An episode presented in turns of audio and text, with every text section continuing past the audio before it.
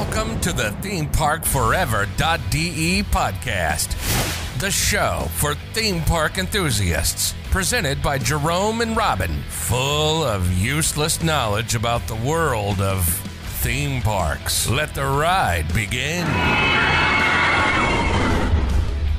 Herzlich willkommen zum Theme Park Forever.de Podcast. Heute mal wieder mit Robin. Hi ho. Und einer weiteren Person.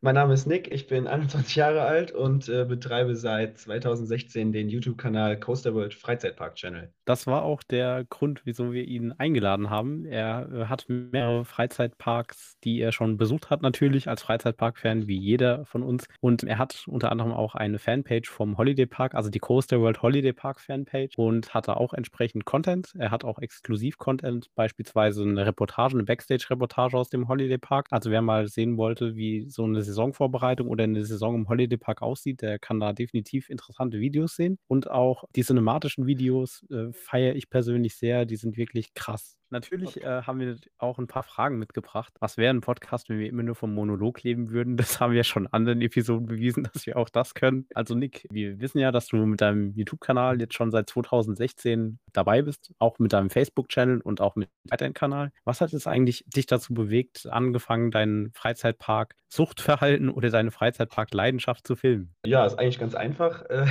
Ich habe äh, vorher natürlich, so wie irgendwie jedes Kind oder jeder Jugendliche in dem Zeitraum, so eher mit PC-Spielen verbracht und äh, hatte da auch schon erste Erfahrungen mit YouTube. Und äh, dann habe ich gedacht, komm, machst du mal was Sinnvolles aus deinem Leben.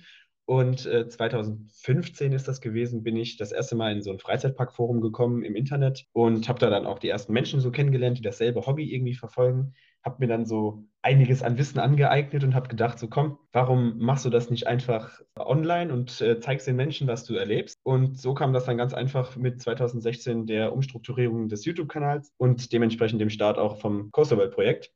Das anfangs übrigens auch noch unter anderem Namen lief, aber jedenfalls hat sich der Name dann im Endeffekt äh, halt auch so ein bisschen verbreitet und äh, liefert genau das, was er auch soll. Und ja, ich hatte 2016 noch nicht wirklich so richtig Erfahrung mit Kameraführung etc. Man hat das halt nur im Internet schon überall gesehen. Oh, hier, alle Menschen machen inzwischen irgendwelche Vlogs und so. Komm, versuchst du das auch einfach mal. Und dementsprechend glaube ich, habe ich da auch eine gute Wahl mitgetroffen, das äh, zu machen, weil ja, ich sehe das selber gerne noch, wie ich äh, damals in den Parks rumgelaufen bin und was ich alles gemacht habe. Und von daher, äh, ja, so bin ich eigentlich zum YouTube-Kanal gekommen. Okay, also eigentlich ein Einstieg aus dem Bilderbuch oder wie es wahrscheinlich jeder Freizeitpark-Fan irgendwann mal versucht hat. Ähm, bei Sharon und mir war das ähnlich. Wir haben eigentlich ursprünglich angefangen als YouTube-Kanal, eigentlich erst als On-Ride-Channel. Dann habe ich persönlich für mich gemerkt, nachdem ich dann äh, auch die Videos bearbeitet habe, ich meine, das Filmen selbst war jetzt eher so nicht das Problem, aber im Endeffekt habe ich dann gemerkt, ja doch, den richtigen Weg für die GoPro zu finden finden, war doch äh, schwierig hin und wieder. Also ich hatte mehr Vogelaufnahmen als was von der Achterbahn äh, gehabt. Und auch beim Bearbeiten ähm, war ich echt ein bisschen überrascht, wie viel Zeit man doch eigentlich braucht, um ein Video vernünftig zu schneiden teilweise oder eben auch nachzubearbeiten, weil man hat sich das relativ leicht vorgestellt. Ich meine, gut, es, es, hängt natürlich von einem selbst ab, aber ähm, wenn man da anfängt, ist man da doch, glaube ich, ein bisschen überrascht, was alles dahinter steckt. Ähm, bei dem Coaster World Projekt ist es so, dass im Prinzip die ganze Arbeit bei dir liegt oder habt ihr euch da irgendwie aufgeteilt? Spielen da mehrere Leute eine Rolle? Ähm, im, Im Grundprinzip eigentlich eigentlich weitestgehend nur ich. Also ich habe 2016 ja ganz alleine das Projekt gegründet, ähm, habe dann auch äh, alles alleine gemacht. Ich war alleine in den Parks, Vlogs alleine gemacht, habe dann die Bearbeitung und so auch alleine gemacht. Äh, wie du sagst, dass das ein bisschen Anspruch hat, ist natürlich auch klar. Damals hatte ich diesen Anspruch an mich selbst nicht. Das heißt, ich habe irgendwie ein Schnittprogramm gefunden und habe dann einfach die Videoausschnitte, sie waren hintereinander geschnitten, habe dann nicht großartig noch zwischenrein irgendwelche Aufnahmen genommen. Und das hat sich dann so mit den Jahren, das war dann 2017 irgendwann im Sommer, wo ich dann gesagt habe, wäre ja ganz nett, wenn man mal zusammen irgendwie mehr Content produzieren kann. Und da habe ich halt äh, zwei gute Bekannte kennengelernt, die mir dann auch im Endeffekt äh, bei Videospots oder, oder Videomaterialbeschaffung geholfen haben. Unter anderem hier Alexandra, die jetzt auch im letzten und vorletzten Jahr oft mal die Videos äh, anmoderiert hat und auch mit in den Vlogs zu sehen ist. Und ich glaube so, dass das jetzt aktuell noch äh, das einzige Team, was ich habe. Also mit der Alexandra arbeite ich ganz, ganz gerne zusammen, wenn es halt um Anmoderation geht, beziehungsweise für neue Videoideen etc. Und ja, ich denke, das ist so die einzige Hilfe, die ich jetzt in aktueller Zeit noch habe. Es gab zwischenzeitlich mal das Projekt für eine Webseite. Da hatte ich dann auch noch zusätzliche Unterstützung, weil ich mich mit sowas halt gar nicht auskenne. Die hat sich dann aber nicht ganz so gelohnt und äh, ja, mit Content zu füllen ist auch immer ganz schön schwierig, dass man da irgendwie alles am Laufen hält und irgendwie auch alles abdeckt, was man braucht. Deswegen hat sich das nicht so lange gehalten. Dementsprechend ist es jetzt nur noch der YouTube-Kanal und die beiden Facebook-Seiten. Und Instagram noch zusätzlich, aber das macht alles ich alleine. Zwischenzeitlich, für Instagram gab es zwischenzeitlich tatsächlich mal äh, auch den Plan, das auf jemand anderen abzuwälzen, aber das ist auch alles bei mir geblieben, weil ich halt auch die große Bildervielfalt und so habe, die kein anderer zur Verfügung hat. Okay, krass. Das ist auch das, was man bei Coaster World, als ich das erste Mal dein Projekt gesehen habe, habe ich gedacht, okay, da müssen ja schon einige Leute hinten dran stehen. Weil wenn man mal guckt, wie aktiv du dann warst und wie viele Beiträge da waren und auch auf YouTube, was für eine Vielfalt ihr eigentlich an Material hattet, wenn man dann überlegt, dass es eine One-Man-Show ist, ist es schon eine krasse Leistung. Und die unglaubliche Qualität von den Cinematics ist halt einfach nur genial. ja, gut, die, die kam ja ähm, leider äh, ein bisschen zu kurz in letzter Zeit. Was heißt in letzter Zeit? Äh, ich habe 2019 habe ich angefangen mit den Cinematic-Videos, als ich eine neue, also als ich neues Equipment dazu bekommen habe, unter anderem dann auch mal eine originale GoPro und keine billige Actioncam von Amazon oder so. Und äh, dementsprechend habe ich auch einen großen Camcorder dazu bekommen und der liefert halt absolut geniale Aufnahmen, aber damit erstmal zurechtzukommen, ist halt auch die eine Sache. Und ich denke, so mit innerhalb der letzten zwei Jahre habe ich da meine Erfahrung gemacht, dass das auch jetzt inzwischen gewollt und sehr, sehr gut aussieht. Definitiv. Was verwendest du eigentlich zum Schnitt von den Cinematics? Ähm, ich habe anfangs auf Empfehlung von einem sehr guten Freund von mir äh, Magix benutzt. Das hat dann ein Jahr lang ganz gut funktioniert, aber ähm, hat dann irgendwie immer mehr Probleme gemacht und ist auch irgendwie immer häufiger abgestürzt, sodass dann teilweise ganze Jahresrückblicke die man drei Stunden lang geschnitten hat, äh, plötzlich weg waren oder die Musik verschoben war. Und äh, da habe ich gedacht, ich habe äh, früher schon mal probeweise mit Adobe Premiere geschnitten und das lag mir eigentlich ganz gut. Und da habe ich mir das halt ein paar Monate lang mal angeguckt, habe mal versucht, ein bisschen was auszuprobieren, auch mit Übergängen und ähm, halt so Videoschnipseln, die dann einfliegen. Und wenn dann irgendwie eine Stütze von der Achterbahn mit drauf ist, dass man dann in ein anderes Bild wechselt. Und ich denke, mit Premiere Pro habe ich da meine Möglichkeiten gefunden, die ich sehr, sehr ausschöpfen kann für die Videobearbeitung. Krass. Ähm, wenn man auch überlegt, also ich habe mit Premiere Pro vor einem halben Jahr erst eigentlich so richtig angefangen. Ähm, ich war davor auch äh, auf der Magic-Seite, musste dann allerdings dieselben Erfahrungen machen, die du schon beschrieben hast. Also mir ist das Programm bei unserem ersten Jahresrückblick, den ich für Theme Park Forever rausgehauen habe, äh, abgeschmiert. Zwei Minuten, äh, bevor das Rennen fertig war. Sehr schön. ähm, natürlich waren auch die, die Projektdaten dann korrupt. Das war dann so für mich der Grund, habe mich dann äh, umentschieden. Hatte dann mal so äh, zwischendrin von Wondershare Filmora noch verwendet. Da war, also fand ich im Prinzip auch ganz nett. War nur irgendwie, was ähm, die Effekte angeht, angeht, also die waren doch relativ teuer, muss ich sagen. Im Endeffekt, wenn ich da alle Effekte, die ich gerne gehabt hätte, gekauft hätte, wäre schon recht teuer geworden. Und bei Adobe, das hatte ich sowieso die Suite, weil ich auch Photoshop verwende, da hat sich das angeboten. Man muss sagen, der Einstieg ist nicht ganz so einfach, aber wenn man mal drin ist, äh, echt ein Programm, das sich lohnt. Da gibt es auch äh, gute YouTube-Tutorials und ich denke, so wirst du dir es wahrscheinlich auch beigebracht haben, oder? Ja, auf jeden Fall. Also so gerade im letzten Jahr habe ich dann auch angefangen, so Übergänge oder so mal nachzugucken. Benutze ich zwar nicht ganz so häufig, weil das dann doch ein bisschen mehr mit Aufwand verbunden ist und es ja auch anders funktioniert, wenn man keine Übergänge hat und äh, auf die Musik zu takten, ist das immer ganz, ganz schwierig. Aber ich habe mir auch durch YouTube einiges beigebracht, äh, auch wie, wie man Videoeffekte äh, halt einfügt. Und da gibt es ja auch ganz viele vorgefertigte Packs und alles, die man sich teilweise sogar kostenlos runterladen kann. Von daher ist das eigentlich ganz praktisch, weil es so das gängigste ist, womit auch die meisten Leute so im Bereich Videobearbeitung arbeiten, denke ich. Weil du gerade meintest, dass du auch auf Takt äh, geschnitten hast, hast du das tatsächlich alles dann manuell gemacht oder hast du da schon verschiedene Tools verwendet, um das zumindest versuchen zu synchronisieren, also Bild und Audio? Nee, also ich mache das eigentlich immer äh, ganz, ganz äh, manuell. Ich suche mir meistens im Vorfeld manchmal sogar ein Lied aus aber im Endeffekt passiert das eigentlich immer, nachdem die Videos gedreht wurden, dass man die Musikauswahl findet. Und ähm, dementsprechend äh, habe ich dann irgendeinen Song oder irgendwelche Lieder, die schneide ich oft dann auch so, wie sie mir passen, zusammen. Und danach kommt erst das äh, Bildmaterial, dass ich dann alles auf die Musik entsprechend takte. Krass, ja, aber ich meine, ist logisch, wenn du die Dinge filmst, dann hast du eigentlich noch nicht im Kopf, welche Melodie da jetzt läuft. Wenn du die Melodie natürlich im Kopf hast, dann wäre es ein bisschen einfacher, aber das hat man natürlich ja nicht immer.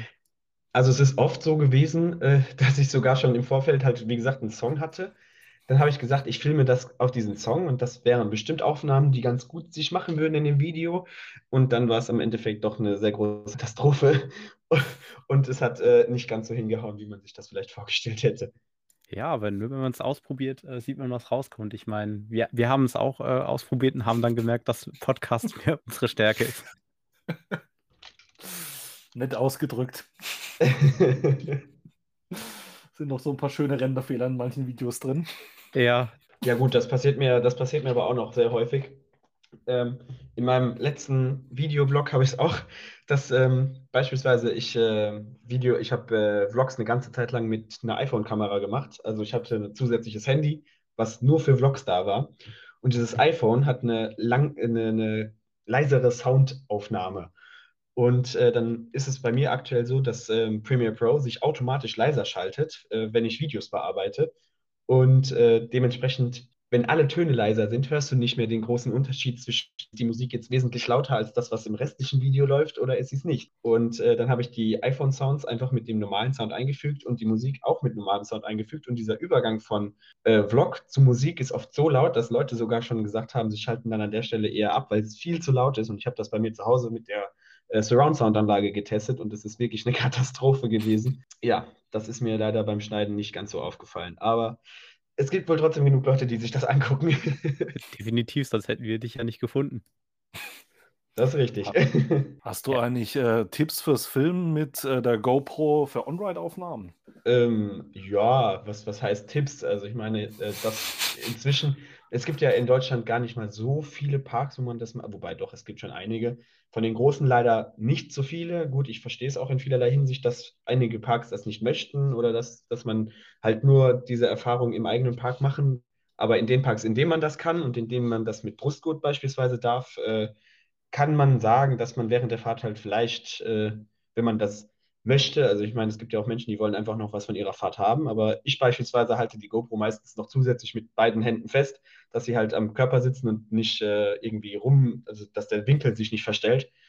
Ähm, ansonsten, ja, wenn man die Möglichkeit hat, eine GoPro irgendwo fest zu montieren, beispielsweise Parks wie das Geiselwind bieten das ja an, dass du die vorne in, in den Boomerang reinschrauben kannst, sollte man das vielleicht auch auf jeden Fall in Anspruch nehmen, wenn man das kann. Äh, weil ansonsten, ja, man wie gesagt, mit Brustgurt ist halt meistens so das gängigste. Viele machen es ja auch mit dem Handgelenk. Das muss dann aber bei den meisten Parks zusätzlich genehmigt werden. So Europapark, Holiday Park oder so kann man auf jeden Fall einfach mit Brustgurt rein und den hält man ein bisschen fest, dann geht das. Na gut, wir sind ja Experten damit, den Himmel zu filmen bei Achterbahnen, aber ja. Wie handest du eigentlich da mit der Stabilisierung von den Kameras? Ist es dir wichtig, dass es möglichst unverändert ist, das Material, oder möglichst ein stabilisiertes Bild bei On-Rides, dass man nicht jeden Schlag mitkriegt bei manchen Achterbahnen? Ja gut, ich hatte ja, ich habe ja vorhin schon von den Billigkameras erzählt, die ich äh, schon eine ganze Zeit lang hatte und das hat sich dann so durch die Jahre gezogen. Man hatte mal ein bisschen was, was qualitativ hochwertiger ist und die Bildauflösung und auch die ähm, Erschütterung hat man bei diesen ganzen Kameras halt so extrem gemerkt. Und ich habe es jetzt auch bei der GoPro 4, die ich dann 2019 erstmalig benutzt habe, gemerkt, dass es trotz der GoPro schon äh, sehr, sehr ruckelt. Und jetzt mit der neuen GoPro 8 beziehungsweise der allerneuesten GoPro 9 ist dieses Problem eigentlich Nebensache geworden, weil man da nicht mehr ganz so viel drauf achten muss, weil die macht den meisten Teil eigentlich schon alleine. Und da hat man dann auch super smooth On-Rides und ich bin eher so ein Fan davon, der das gerne ohne Ruckler dabei hat. Wobei ich finde, Ruckler machen das dann manchmal schon ein bisschen aus, dass man halt die Intensität von der Achterbahn merkt oder von, von dem Fahrgeschäft allgemein. Aber ich bin eher so derjenige, der sich das dann im ruhigen Modus eher anguckt. Horizontstabilisierung bei der GoPro 9, Skyscream On-Ride ohne Invasion. Wäre auch mal was.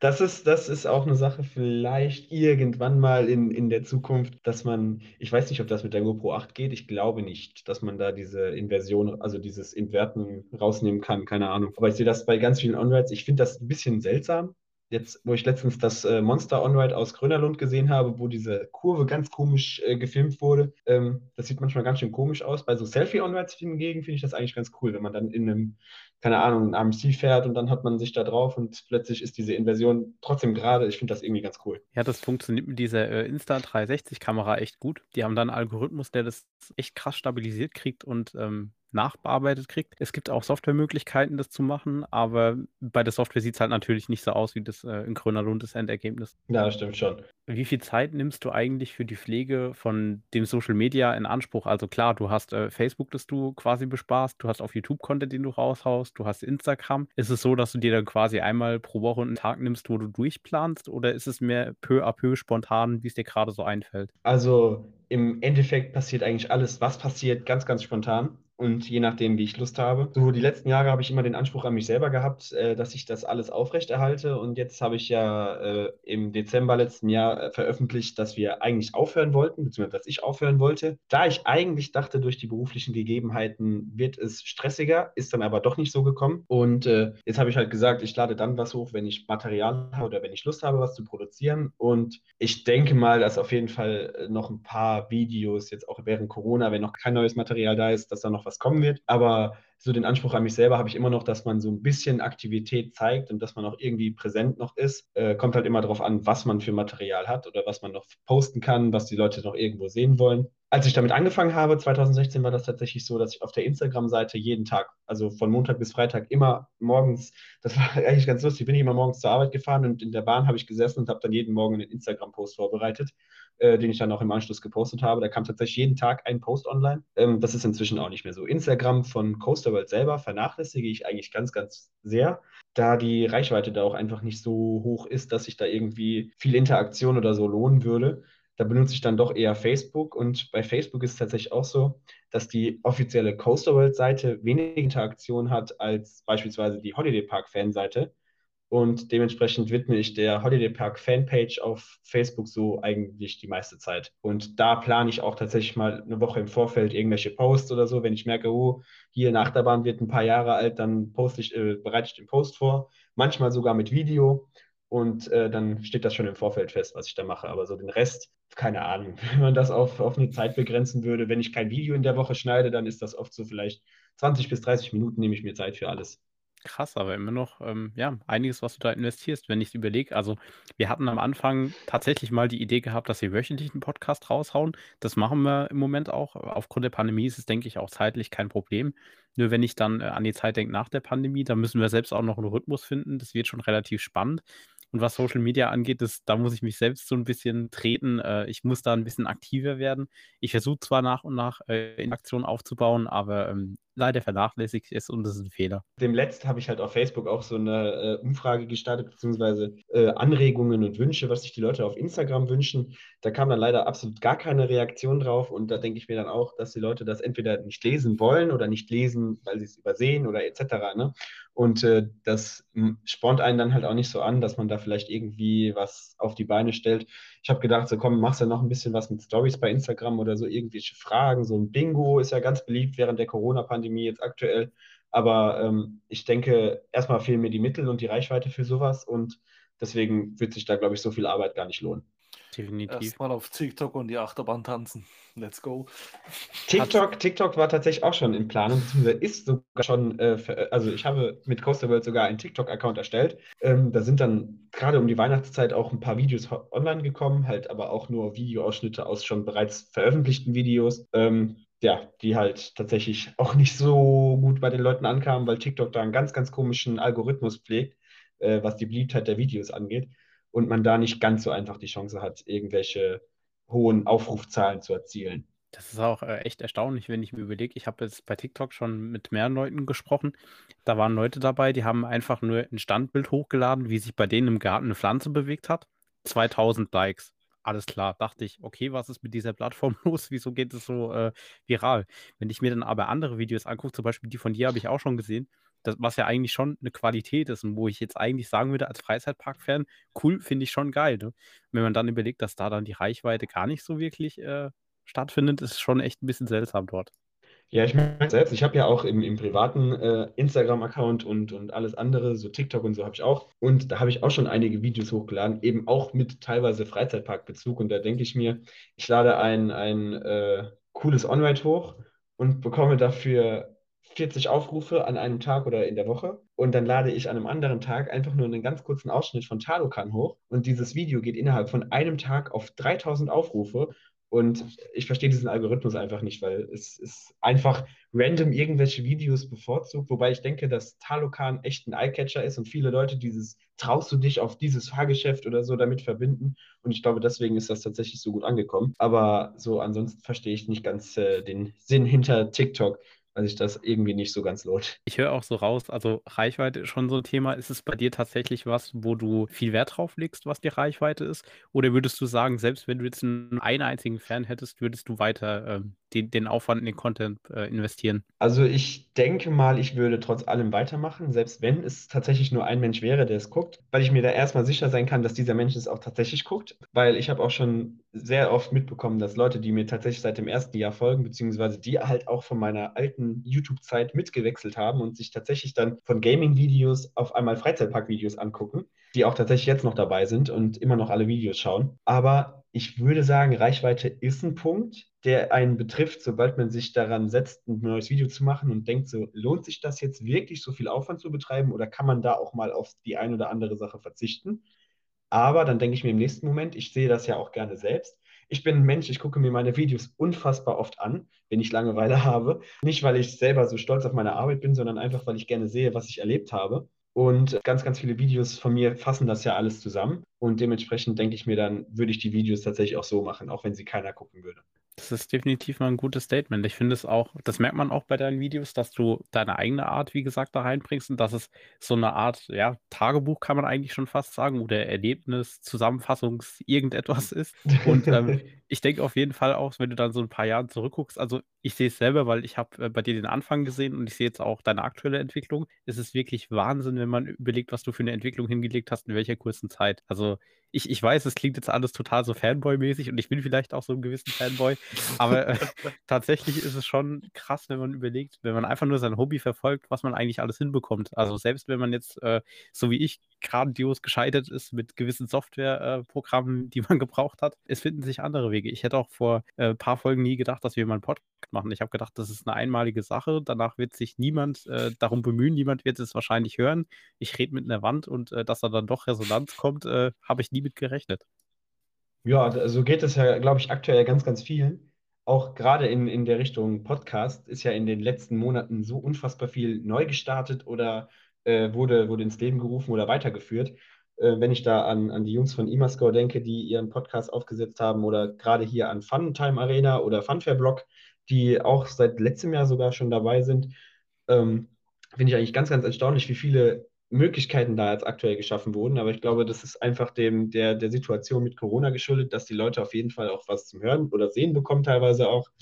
Und äh, eher mal die Zeit haben, sich sowas anzuhören. Und ich denke mal, dass das auch nach Corona noch weitestgehend beliebt sein wird. auch wenn ich selber kein unbedingter Fan von Podcasts bin, weil ich gerne was zum Anschauen habe und nicht nur zum Hören. Ähm, ich könnte mich jetzt beispielsweise nicht ins Auto setzen und mir zwei Stunden lang Podcast oder so anhören. So einer wäre ich beispielsweise nicht. Ich selbst tatsächlich auch nicht. Ähm, bei mir ist es eher so, so ein Podcast, wenn ich den höre, dann tatsächlich während der Arbeit teilweise. Also wenn ich jetzt irgendwie was programmieren muss und eigentlich fokussiert sein muss, dann hilft es mir im Hintergrund, wenn ich sowas höre. Ich kann das noch nicht so ganz erklären, warum das so ist, weil eigentlich sagt man ja fokussieren, da gibt es ja diese ASMR-Musik oder irgend sowas. Aber ähm, bringt bei mir persönlich jetzt eigentlich gar nichts. Schönste Bezeichnung von Lo-Fi, die ich jemals gehört habe. ja. Ja, also ich kann den Hype ja gewissermaßen verstehen, aber wenn ich jetzt eine Stunde in Loop irgendwie Regenwald höre und irgendwelche komischen Flöten, die irgendwas von sich geben, das macht mich, äh, das motiviert mich nicht. Da muss irgendwie EDM, da muss Bass rein oder halt ein das Podcast Einschlafen immer ganz schön. Thema. Ja, das stimmt. Talokan. die On-Rides von, äh, nicht On-Rides, die Off-Rides von Talokan und so. Ich weiß ja, nicht, wie oft ich Soundtrack. dieses Video gesehen habe zuletzt. Ist, oh, Wenn man an diesen Soundtrack gefühlt. kommen könnte. Aber wir, wir, geben die Hoffnung nicht auf, vielleicht wird eines Tages dieser Soundtrack erwerbbar sein. Irgendwann. Das wäre natürlich Premi äh, Premiere dann für. Da würden sich auch direkt alle drauf stürzen, glaube ich. Oh ja. Also ich meine, da kann man Eimerscore nerven, wie man will. Die können es natürlich nicht raushauen, aber wenn der Tag kommt, dann wird entweder der Eimerscore-Shop äh, relativ schnell down sein oder das Phantasialand wird die Logistikkapazität erweitern müssen. Was ist denn so dein Favorite Soundtrack aus Freizeitparks? Hast du da irgendeine Tendenz? Oh, ähm, ich bin ja wirklich, ich bin mega Soundtrack-Liebhaber. Auch gerade von, von Imascore ist so, so mein Favorit. Es gibt tatsächlich einige, die ich äh, sehr gerne höre. Und darunter fällt unter anderem jetzt die neue CD von Alton Towers. Äh, dann der Thor Park Soundtrack finde ich auch sehr, sehr viele Titel sehr ansprechend. Und was viele vielleicht nicht verstehen, ich fand den Colossus Soundtrack für die neue Colossus, also nicht die neueste Colossus, sondern die zwischendrin ähm, von Imascore für 2016, den fand ich sehr, sehr, sehr, sehr cool. Und äh, habe ich auch tatsächlich schon vielleicht in dem ein oder anderen Video benutzt. Ähm, und ansonsten, ja, Phantasialand ist natürlich in, in vielerlei Hinsicht äh, sehr unschlagbar, ähm, was, was die Epischkeit der Soundtracks angeht. Und ich denke, wenn ich mich festlegen müsste, was wäre das denn? Keine Ahnung, ich höre ich hör eigentlich alles so rauf und runter, wenn es um Imascore oder so geht. Es gibt auch natürlich auch ganz andere, so Disney und so hat auch ihren ganz eigenen Charme entstanden. Den, den äh, Hyperspace Mountain Soundtrack, denke, den höre ich auch liebend gerne. Oder, oder auch ihre Abendshows teilweise ähm, sind auch sehr, sehr coole Zusammenschnitte dabei. Aber ich glaube, es wäre irgendwas aus dem Phantasialand, wenn ich mich festlegen müsste. Solange jetzt nicht Karacho kommt. Nein, das ist tatsächlich eine Sache, das ist genauso wie mit den Schwabenpark-Soundtracks. Ich finde äh, zum Beispiel den Soundtrack von der Wilden Hilde echt lustig, aber das wäre jetzt nichts, was ich mir so rauf und runter anhören könnte. Ver verständlich irgendwie. Ähm, bist du, ja. was Phantasialand angeht, äh, noch Fan des Temple of the Night Talk, also die alte Version mit dem alten Soundtrack? Oder findest du mit Crazy Bats äh, das besser? Also was gefällt dir da aktuell mehr? Äh, definitiv der alte Soundtrack. Den höre ich auch immer, immer wieder. Und ich glaube, mir hat der Watte-Sound-Soundtrack auch eher angetan als der eigentliche von der Fahrt, auch wenn es viele Leute anders sehen. Ich finde dieses entspannende äh, im Hintergrund laufen so ein bisschen, also man, man kann sich halt in diesem Moment so genau daran erinnern, wie man bei dieser Achterbahn angestanden hat und wie das war. Und ich denke, das ist so ein großer Faktor, der einem da irgendwie die Erinnerung vor Augen hält und auch irgendwo den Soundtrack dann auch wichtig macht für allen. Wobei ich gegen den neuen Crazy Bad Soundtracks natürlich auch nichts habe. Was mir dann allerdings äh, jemand gesagt, dass er eigentlich, wenn er diesen Soundtrack hört, immer nur dieses Orgelspiel im Hintergrund hört. Und ich habe da darauf geachtet und seitdem er das gesagt hat, höre ich das auch nur noch. Und das ist ganz grauenhaft, wenn man im Hintergrund immer dieselben Musikabschnitte mit dieser Orgel hört. Und das geht einem irgendwann auch auf die Nerven. ich habe gerade so einen schlimmen Ohrwurm von dem Soundtrack von Black Mamba mit diesem Cambolea. Oh, seit Tagen, seit Tagen. Ich meine, es gibt da Soundtracks, da ist es schlimmer. Ich meine, es gibt ja auch Leute, die haben zum Smiler-Soundtrack geheiratet. Das finde ich auch echt krass.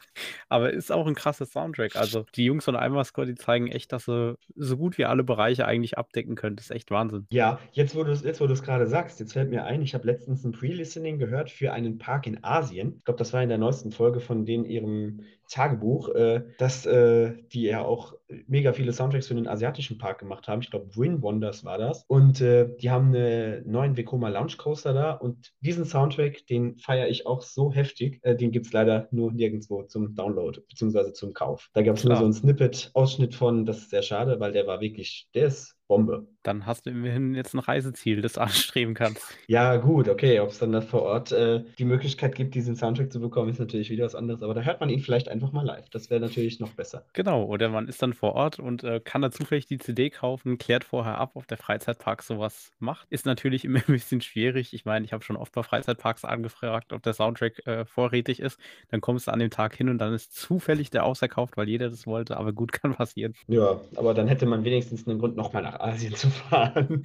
Hat man ja auch so. Also ist ja das ist richtig. Spannendes Land mit vielen Couts. Steht, steht aber bei mir tatsächlich trotz der Vielfalt und der Möglichkeiten im Land äh, nicht an erster Stelle als Reiseziel für nächste mögliche Touren. Was steht da derzeit äh, auf Platz 1? Also wir waren letztes Jahr haben wir sogar schon gebucht gehabt äh, für den Mai, weil wir die Hoffnung hatten, dass äh, Abysses fertig wird in Energylandia. Hatten wir gebucht Energylandia für zwei Tage. Das ist ja dann leider in den genau den Zeitraum gefallen, wo dann wegen Corona Corona alles zu hatte. Und dementsprechend haben wir dann auch Ewigkeiten gebraucht, um das Geld für den Flug zurückzubekommen. Und äh, haben dann gesagt, für den Zeitraum buchen wir jetzt erstmal gar keine Reisen mehr, sondern erst dann, wenn es wieder sicher ist. Und ja, also wäre wahrscheinlich die erste Anlaufstelle das Energylandia als weitere Reise. Da ich ja jetzt im Großraum Phantasialand wohne, wäre tatsächlich jetzt für die kommende Saison, wenn es dann mal wieder losgeht und man auch wieder ins Ausland darf, ähm, die erste Anlaufstelle, glaube ich, Belgien. Und da wäre dann äh, das Plopsaland und das Walibi Belgien. Und natürlich im Zuge dessen irgendwann auch mal die Möglichkeit, äh, Untamed zu fahren im Walibi Holland, ähm, weil der fehlt mir auch noch. Ja? Da bin ich den äh, zu Zeiten des Fahrens den höchsten und schnellsten ähm, Seacoaster der Welt gefahren und habe den eigenen vor der Haustür dafür nicht beachtet, weißt du? Ähm, ja, und dann ist jetzt auch im Gespräch aktuell wenn es wieder möglich ist, natürlich eine USA-Reise nach Florida. Äh, Busch Gardens lohnt sich auf jeden Fall. Ähm, dann der neue äh, Velocicoaster in Universal muss auf jeden Fall auch sein. Und eventuell hier Guardians of the Galaxy und Tron in, bei Disney World. Und das sind so die ersten Reiseziele, die ich auf jeden Fall abklappern muss, bevor ich irgendwann mal den Gedanken habe, nach Asien zu gehen. Ich muss auf jeden Fall mal wieder nach Norwegen. Auf die Spuren von Ronny Schäfer, unbedingt. Wobei die, also ich ähm, habe ja gesagt, dass ich mit vielen Menschen zusammengearbeitet habe, die mir Videomaterial und so geliefert haben. Unter anderem war für den Sommer 2019 auch eine Norwegen-Tour dabei, unter anderem auch Dubai und so, aber Norwegen war auch jemand vor Ort, der mir äh, Material geliefert hat und der meinte, die Bahn soll gar nicht so gut sein und man hört auch nicht so viel Gutes von der Bahn. Vielleicht auch geschuldet durch das Bauvorhaben, was damals gemacht wurde. Ich weiß es nicht. War doch nicht alles verdichtet. Okay. Ja, oder das norwegische Mars hat dann doch das Lichtraumprofil etwas verändert. Aber ich meine, ja, das Land ist wunderschön. ja, das stimmt auf jeden Fall. Also, das ist auch, ja, gut. Ich meine, man, man, man nimmt sich immer so viel vor dann. Aber Schweden steht auch schon, beziehungsweise Skandinavien allgemein steht auch schon seit ganz, ganz langer Zeit auf der Liste ganz oben. Ich bin mal echt gespannt, wenn die Corona-Krise ihr Ende findet, äh, wie es dann mit den Reiseveranstaltern aussieht. Also, ich glaube, gerade wir Freizeitpark-Nerds, wir werden da alle gewaltig so ein bisschen die, die Branche unterstützen, würde ich sagen, weil viele haben jetzt gerade doch während dem Lockdown viel Möglichkeit gehabt, sich neue Parks anzuschauen oder zu informieren, was gerade so abgeht und die Liste wird immer länger. Ich meine, bei uns war es auch so, wir waren eigentlich bis jetzt immer nur, war aber meistens der Zeit geschuldet, weil wir meistens zeitlich nicht so ganz flexibel waren, deswegen immer nur so Spontantrips. Wir wären eigentlich auch äh, in Efteling gewesen letztes Jahr. Pandemie hat es natürlich äh, ruiniert, da hätten wir auch noch Toverland mitgenommen, aber das sind natürlich alles Parks, die, die holen wir nach und äh, ich denke, jeder von uns wird da noch ein paar Parks haben, die mindestens noch ein, zwei, dreimal mehrfach besucht und Energylandia muss eigentlich auch sein weil da passiert so viel, äh, so viele Achterbahnen, das, das muss man einfach sehen. Ja, das große Problem beim Energylandia ist ja, ich war 2019 da und irgendwie traut man sich eigentlich gar nicht mehr dahin zu gehen, weil man genau weiß, wenn man jetzt da ist, muss man das nächste Jahr wieder oder das Jahr darauf wieder hin weil es wieder eine neue Achterbahn gibt. Ja, die bauen ja in so einem Tempo ihre neuen Fahrgeschäfte plötzlich, die, die kündigen das gar nicht an, die veröffentlichen einen Parkplan, plötzlich ist wieder eine neue Achterbahn drauf, weißt du? Und es ist so, keine Ahnung, das geht so rauf und runter bei denen und äh, ich denke, da werden wir uns auch noch auf einiges freuen können, weil wenn die ihren Erweiterungsplan da durchführen, dann haben sie auf jeden Fall die Chance. Sie sind ja jetzt schon, glaube ich, der Park mit den meisten Achterbahnen in Europa. Definitiv. Ich habe nur gehört, dass die Fördergelder langsam zu Ende sind, aber die werden mit Sicherheit Investoren haben oder Möglichkeiten finden, trotzdem noch weiterzumachen. Ja, ich denke mal, auch gerade der, der Betreiber des Parks mit seinen, der hat ja, ich habe letztens, habe ich das auch herausgefunden, ähm, der hat ja Clubs in, in äh, ganz Polen, die heißen, glaube ich, Energy 2000 und haben auch dementsprechend dasselbe Logo wie das Energylandia. Und ich denke, auch durch die Dinger wird er ganz gut Geld verdient haben. Jetzt aktuell durch Corona wahrscheinlich nicht, denn da macht er mit dem Themenpark und mit den Discos leider keinen Umsatz. Aber ich denke, wenn das mal wieder losgeht und das wird es bestimmt irgendwann wieder, ähm, dann wird man da auf jeden Fall auch wieder was von sehen, dass, dass da wieder investiert wird, um neue Bahnen zu bauen. Bist du eigentlich im Energylandia schon Speed gefahren und ist die eigentlich wirklich so nass, wie es aussieht? Ja, bin ich und nein, ich kann es äh, leider nicht bestätigen, dass die wirklich so nass ist. Ich hatte auch großen Respekt davor, als ich äh, Videos im Internet gesehen habe, wo plötzlich der ganze Fußraum unter Wasser steht. Ähm, ich glaube tatsächlich, dass das mit einer sehr ungünstigen Fahrt zusammengehangen hat. Ich meine, Wasser ist ja nicht berechenbar und wenn man einen doofen Luftwiderstand oder irgendwas nicht so ist, wie es sollte, oder wenn vorne zu viel Gewicht ist, ähm, dass man da dementsprechend mit viel Wasser rechnen muss. Aber ich bin das Ding gefahren und ich wurde nicht wirklich nass, sage ich mal. Also es war schon ne, ein bisschen Spritzwasser kam überall rein. Mich hat es weniger getroffen. Mein Mitinsasse, den hat es leider mehr getroffen. Ähm, der wurde dann etwas nasser. Aber bei mir war es eigentlich noch ganz human. Tja, ich meine, wer kann damit rechnen, dass eine Wasserbahn nass ist? Das dachte ich auch, als ich in den Lokflum eingestiegen bin vom Wunderland Kalkar. Das war heftig. Also ich glaube, so die, die heftigste Lokflum-Erfahrung, die ich gemacht habe, war tatsächlich in Orlando im Universal Resort und äh, Ripsaw Falls war mein Todesurteil. Und ähm, ich weiß gar nicht, wie viele Abfahrten das waren. Ich glaube, es waren drei, vier oder fünf. Ist natürlich ein großes Spektrum an Auswahl jetzt. Äh, aber ich glaube, es waren fünf. Und da war eine Abfahrt nasser als die andere. Wirklich. Überall kam Wasser her und äh, das jetzt nicht so wenig, sondern du hast ja dann auch einen Bügel und so, bist ja da fest in, in dem Boot drin, kannst dich also nicht viel bewegen und du fährst diese Abfahrten runter und es wird von jeder Abfahrt zu jeder Abfahrt schlimmer. Und da ist man ein paar Tage vorher noch den äh, Splash Mountain im Disney World gefahren und da wurde man einfach gar nicht nass. Und dann fährst du ein paar Tage später plötzlich eine ganz normale Wildwasserbahn, ich glaube sogar vom Muckride, und äh, erwartest jetzt nicht unbedingt so viel, und plötzlich bist du da komplett nass danach. Aber es hat sich wenigstens eins angeboten, die Flipflops haben sich bezahlt gemacht und der, die anschließende Fahrt im äh, Popeye war auch nicht mehr so schlimm. Du hast eben am Anfang Gaming erwähnt. Was meinst du, Planet Coaster oder Limits? Was ist besser? Ähm, Oder vergleichbarer? da, da scheiden sich ja ein bisschen so die Geister.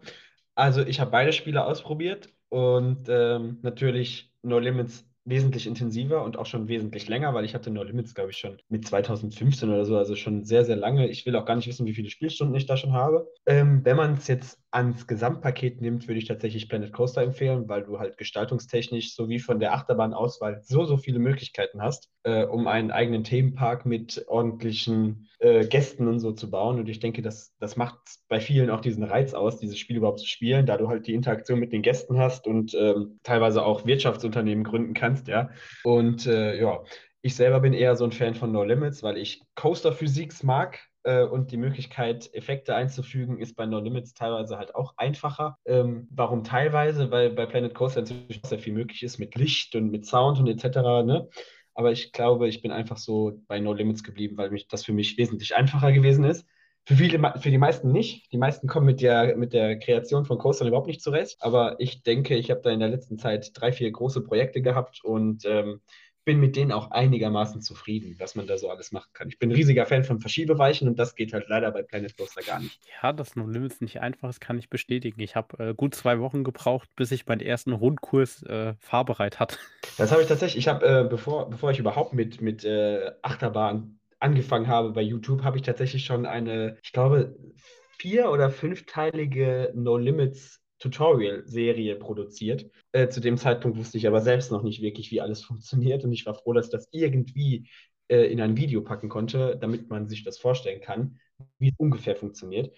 Ähm, und ja, da habe ich damals schon mich an Achterbahn versucht, habe es dann eine ganze Zeit lang stillgelegt bei mir, weil ich irgendwie nicht mehr die Lust und die Motivation für neue Achterbahn hatte. Und jetzt im letzten Jahr kam das ganz, ganz, ganz, ganz häufig, gerade mit der Eröffnung von Fly auch, dass man überlegt, komm, was kannst du machen? Kannst du einen Flying Coaster bauen? Kannst du einen sich drehenden Flying Coaster bauen oder halt auch einen mit Thema, mit Ansagen, mit äh, allem drum und dran. Und ich denke, da sind die ein oder anderen coolen Projekte entstanden durch. Ja, da habe ich jetzt schon ein paar Teaser gesehen, die du auf Instagram hattest. Da war ich echt überrascht. Also gerade bei deinem Fly-Nachbau oder auch mit den Ansagen. Also das ist echt schon fast wieder, also eigentlich ist es dasselbe Level, das du auch bei den Cinematics hast.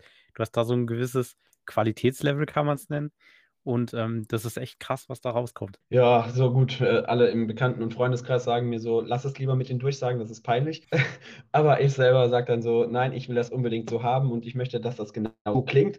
Und dann mache ich das auch dementsprechend. Und äh, ja, es scheint wohl, ich bin bei Facebook bin ich bei so einer No Limits Gruppe, da habe ich auch schon viele Videos von mir reingepostet von, von Ansagen und so. Ich habe ja dann auch immer den Drang danach, es muss eine Störungsdurchsage da sein, wenn diese Bahn stillsteht. Und das ist der Anspruch, den ich an mich selber stelle. Und es gibt halt im Internet keine passende Störungsdurchsage für irgendwelche fliegenden Achterbahnen, ja. Und deswegen erstellt man halt seine eigene. Und ähm, dementsprechend habe ich das dann auch gemacht. Und es kam bei den Leuten bei der Facebook-Gruppe eigentlich ganz gut an. Ja, also das, was ich auch sehen konnte bei den äh, Beispielen, echt krass. Es sieht passend aus und nur weil andere sagen, äh, deine Stimme oder so wird nicht passen oder keine Ahnung, was denen ihr Problem war. Ich nehme da auch selbst nicht immer so die Kritik dann so ganz zu Herzen. Also klar, ich nehme schon Kritik auf, aber wenn du eine Idee hast und an die Idee glaubst, dann verwirklich sie. Ja, das äh, nehme ich mir sehr, sehr oft als Beispiel, dass man das dann auch tatsächlich äh, durchsetzt, was man vorhat. Cool. Ähm, wenn wir jetzt gerade hatten noch oder vorhin hatten von Thema Accounts, wie ist denn aktuell dein Coast-Account-Stand? Das habe ich mir aufgeschrieben. Und zwar, ähm, alles in allem habe ich aktuell äh, 273 gefahrene Achterbahnen auf dieser Welt. Das ist schon eine Ansage. Äh, ich bin da definitiv noch zweistellig. Ja, gut, okay. Ich meine, durch, durch äh, Deutschland kriegt man halt auch leider nicht so die meisten Zahlen. Ich denke, ähm, schon alleine fast 100 Bahnen sind meiner Amerika-Tour geschuldet. Ähm, leider nicht alle, weil es zeitlich sehr begrenzt war und auch, weil es in Amerika ja so ist, dass die Cedar Fair-Gruppe und Six Flags-Gruppe bei Kinderfahrgeschäften so ein bisschen ja, du brauchst unbedingt einen Erwachsenen mit Kind, der fährt. Und ja, ich suche mir ja jetzt nicht jedes mögliche Kind raus, um eine Achterbahn zu fahren. Ne? Und ja, keine Ahnung, ich denke so durch, durch die Niederlande. Ich war ja schon relativ früh zu Beginn meiner Achterbahnkarriere sozusagen im äh, Walibi, im Slakaren und äh, was war ich noch? Im Hansapark, im Heidepark. Da ist man natürlich dann schon einiges gefahren zu Beginn direkt. Gerade mit dem Heidepark hat man ja sozusagen das ehemalige Achterbahn-Mecker von Deutschland. Und ja, ich denke, da ist man schon sehr, sehr viel rumgekommen und hat auch schon ein bisschen was gefahren. Definitiv. Ähm, countest du auch Alpine Coaster oder sind Alpine Coaster eher was, was du ja liegen lässt, wenn du jetzt die Wahl hast zwischen Coaster oder Alpine Coaster? Also tatsächlich ähm, hatte ich schon Urlaube dabei, da sagte ich, komm, lass den auch noch fahren. Wobei das auch noch nicht so unbedingt zu der Zeit war, wo ich gesagt habe, das kann man irgendwie counten. Ähm, aber ich fahre Alpine Coaster sehr, sehr gerne. Und wenn einer in der Nähe ist oder halt irgendwie man an einem vorbeifährt, dann würde ich auch einmal aussteigen, um eine Runde zu fahren, wenn man jetzt nichts Besseres zu tun hat. Das wäre jetzt nicht meine erste Wahl und ich würde dafür jetzt auch nicht unbedingt weiterfahren, als es nötig ist. Ähm, ich hatte damals den Vorteil, ich hatte einen direkt vor der Haustür und äh, ja, ich counte die aber auch. Also wenn ich einen gefahren bin, habe ich dann auch schon alles eingepflegt. Das ist natürlich ein Vorteil. Ja, ich musste auch immer ein bisschen fahren, also zumindest hier in die Region äh, Kurpfalzpark. Das war dann so der, der nächste, äh, den man wirklich mitnehmen konnte oder halt im Odenwald. Aber Das war beispielsweise auch der erste, den ich gefahren bin, den im Kurpfalzpark. ah, ja, ist, ist ja sogar eine Doppelanlage. Ist jetzt so echt, ist, ist eine Doppelanlage. Ich, ich kenne Also- das nur mit der Bobbahn nebendran. Ja, genau, meinte ich damit. Also ist Ach so, keine ja. Doppelanlage im Sinne von äh, Alpine Coaster, sondern man hat ja diese ja, Bobbahn mehr oder weniger und dann den regulären Wiegand Alpine Coaster, wie man es kennt. Ja, genau, der kam ja irgendwann nachträglich dazu. Ich bin damals immer nur die Bobbahn gefahren, weil es den Alpine Coaster noch nicht gegeben hat. Ähm, so lange ist das schon her. Und ähm, als der Alpine Coaster aufgemacht hat, bin ich dann auch äh, die ein oder andere Runde damit gefahren. Aber ich war auch schon beispielsweise, äh, ich glaube sogar, es ist immer noch der längste in Deutschland. Ähm, bin ich auch schon gefahren. In, frag mich nicht, wo er ist. Ich glaube, es ist der Hasenhorn Coaster oder so. Irgend, irgendwas so, glaube ich. Bin ich auch schon gefahren. Das war aber verbunden mit einem Urlaub im Schwarzwald, glaube ich auch. Und da bin ich auch im Steinvasenpark gewesen und habe da den Powered Coaster und den Bobcart mitgenommen. Ähm, aber das war, wie gesagt, noch auch lange vor der Zeit, wo man sich überhaupt Gedanken darüber gemacht hat, so trage ich diese Achterbahn irgendwann mal als gefahren ein. Ähm, aber immerhin, man ist sie gefahren und man kann sich noch gut daran erinnern.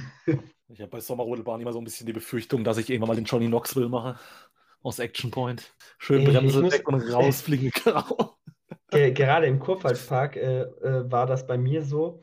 Ich hatte eigentlich auch immer Bedenken bei dieser Bahn, weil ich es schon so oft erlebt habe. Ich saß da drin und die haben ja ein Kabel, wo sie dann hochgezogen werden. Und äh, dieses Kabel ist bei mir schon sehr oft so gewesen, dass das nicht gegriffen hat. Das hat dann in der ersten Minute gegriffen und dann ist es plötzlich, äh, hat sich dieser Wagen gelöst und ist zurückge äh, zurückgerollt. Und ich hatte auch immer den Fall dabei, dass jemand hinter mir gewesen ist und der Wagen dann auf den anderen draufgerollt ist und die Mitarbeiter in dem Fall eigentlich gar nicht so richtig reagiert haben. Und das war mir dann sehr, da war ich sehr unbeholfen, sag ich mal so. Und seitdem so Bob Bobbahn fahre ich sehr ungern eigentlich. Vor allem, weil es mir halt auch im Endeffekt nichts bringt. Aber die Qualität, die der Holiday Park in den kompletten Maces fährt, ist einfach nur mega. Also, Ich, ich finde es auch. Also ganz ehrlich, ich habe das ja von Anfang an mitbekommen. Man hatte ja damals keine Scare Zones und keine Maces. Man hat das ja 2015 angefangen im, im Oktober. Dann das erste Mal mit Virus Attack im Anstellweg vom Freefall Tower. Das war echt klasse. Also ich fand das wirklich, äh, was heißt, ich fand es echt klasse. Ich meine, ich hatte damals riesigen Schiss vor Maces ähm, und bin da eigentlich gar nicht. Ich hab, da gibt es ein On-Ride von mir, äh, beziehungsweise von Parkerlebnis gibt es ein On-Ride wo ich da durchlaufe und dann kloppt da, kloppt da jemand auf diese Tonne drauf und ich renne durch diese gesamte Maze durch und sag so, boah, ey, da gehe ich nie wieder rein. Und jetzt die letzten Jahre muss es einfach sein. Ich war inzwischen schon beim Halloween Horror Festival, ich fand das so klasse. Also Traumatik habe ich auch schon, aber hat, nee, Horror Nights beim Europapark damals noch, habe ich auch mitgemacht. Die fand ich hingegen eigentlich nicht so geil. Traumatik habe ich auch schon gemacht, fand ich auch nicht so geil. wo die eine relativ gute Entwicklung gemacht haben bei Traumatica, ist die Maze Ghouls. Die war ja früher eine Tagesmaze. Und das hat man der Maze so arg angesehen am Abend. Wenn man da nachts drin war, das, da hat man ein paar Schauspieler rausgemacht und ein paar andere Schauspieler reingestellt. Und das war's. Aber die war zuletzt so gut. Und ich finde, was halt da interessant ist, was der Holiday Park an der Stelle nicht hat, ist halt ab in Animatronics, dass die in Ja, der gut. Mazes verbaut sind. Aber ansonsten vom reinen Scare-Faktor finde ich das im Holiday Park viel besser. Zumal der Europa Park lässt da viel zu viele Leute auf einmal in die Maze. Ja, das ist Das halt der, der Vorteil am Holiday Park. Weil als ich äh, hier 2019 auch die Doku über die DevCove gemacht habe, beispielsweise, ich wurde ganz oft privat natürlich auch eingeladen, um mir die Maze-Fortschritte und so anzugucken. Und äh, ich habe mir anfangs habe ich gedacht, so, uh, äh, Anstellweg, Wikisplash ist eigentlich gar keine schlechte Idee. Ähm, und da bin ich äh, dann auch hin und wieder mal gucken gegangen und habe so geguckt, okay, was macht ihr? Und da hat man es wirklich so gemacht, dass man von Grund auf auch neue Scare-Effekte und alles äh, eingebaut hat und halt auch ordentlich mit Konzept. Das heißt, es gab von Anfang einen Plan, wie wird es gemacht äh, und was, wo kommt welcher äh, Actor hin, wer hat welchen Text. Das war, glaube ich, so die Jahre davor eigentlich nie so. Da wurde immer gesagt, so ja, du kannst den anschreien oder ne, keine Ahnung, wie das gelaufen ist. Ähm, auf jeden Fall hat die DevCauf richtig professionell gewirkt und dann allerdings in der Nacht war es unfassbar geil. Da hat diese Maze alleine schon von ihrem Setting gelebt. Kann man ja mal machen und ich fand es sah nachts unfassbar geil aus und wie gesagt, diese, diese Lage am Wasser mit Wikisplash oben drüber, hier tropft was, dann Wasserfall und da brauchst du eigentlich schon gar keine Darsteller mehr, weil diese Maze schon alleine so äh, einen mystischen Eindruck hinterlässt und man so diese Spannungskurve, währenddessen man durchläuft, eigentlich die ganze Zeit hat. Gut, was ich auffeiere, ist theoretisch auch die äh, schaurigen Albalbernächte in Trips Drill, wo tatsächlich ja mit einem Verein zusammengearbeitet wird. Die machen ja die Mazes gar nicht selbst, sondern da ist ja der Verein Mais Maze dahinter, wo im Prinzip die kompletten Mazes aufbaut. Die machen ja sonst ein Maislabyrinth mit äh, Scarezone. Ich war 2017 das erste und letzte Mal auf den schaurigen Altweibernächten. Da gibt es auch Videos von, die wurden mir aber allerdings äh, entfernt. Ähm, die müsste ich tatsächlich mal wieder hochladen. Ähm, da habe ich auch die Maces, äh, ich glaube, zwei Maces habe ich ein Video von gemacht. Fand ich für, für Trips Drill-Verhältnisse wirklich, wirklich gut, die Maces. Äh, ich war sogar direkt zwei Tage hintereinander da und ähm, mir hat es beide Tage super gefallen. Ähm, ich fand es auch, also wie gesagt, war sehr, sehr krass. Die können sich auch mit anderen großen Events mithalten. Also ja, und klar, mit dem Verein ist es halt nochmal was anderes. Die, man, die machen das Ja, als klar. Hobby und hat auch was. Keine Ahnung, wie viel Mike 50 die dafür von Trips Drill kriegen, aber es ist echt schön und echt toll, dass die Leute mit Begeisterung dabei sind.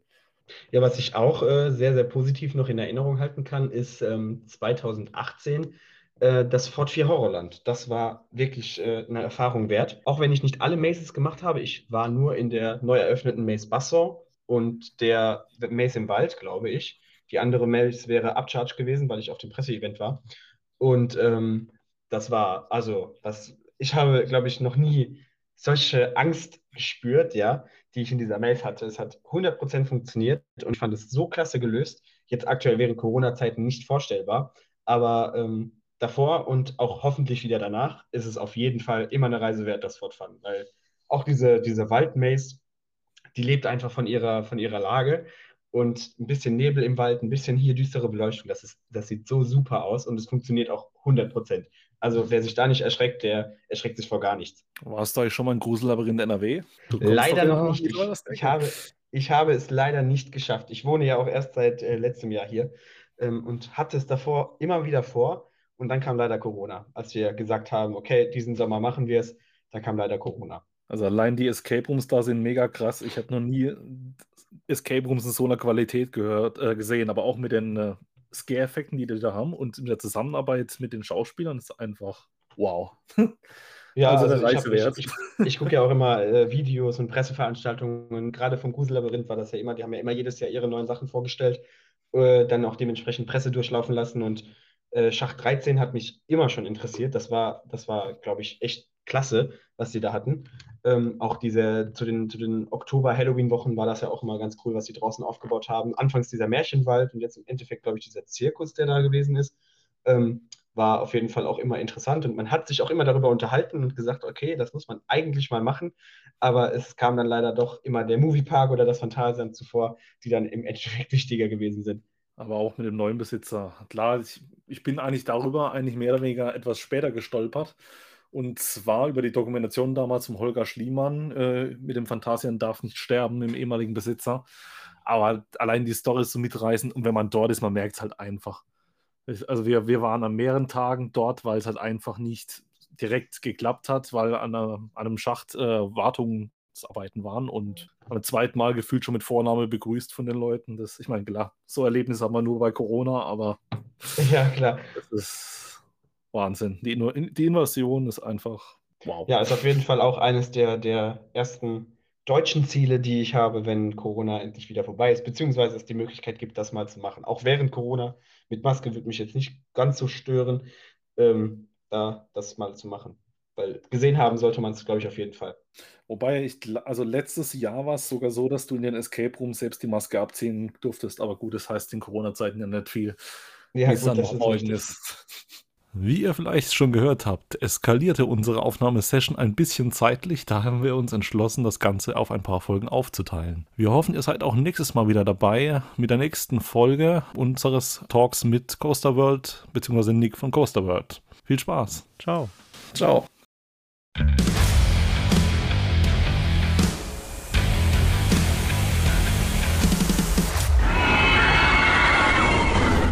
Thanks for listening to our podcast. You can find more information on themeparkforever.de and on social media. Come back later to enjoy the next episode of the podcast.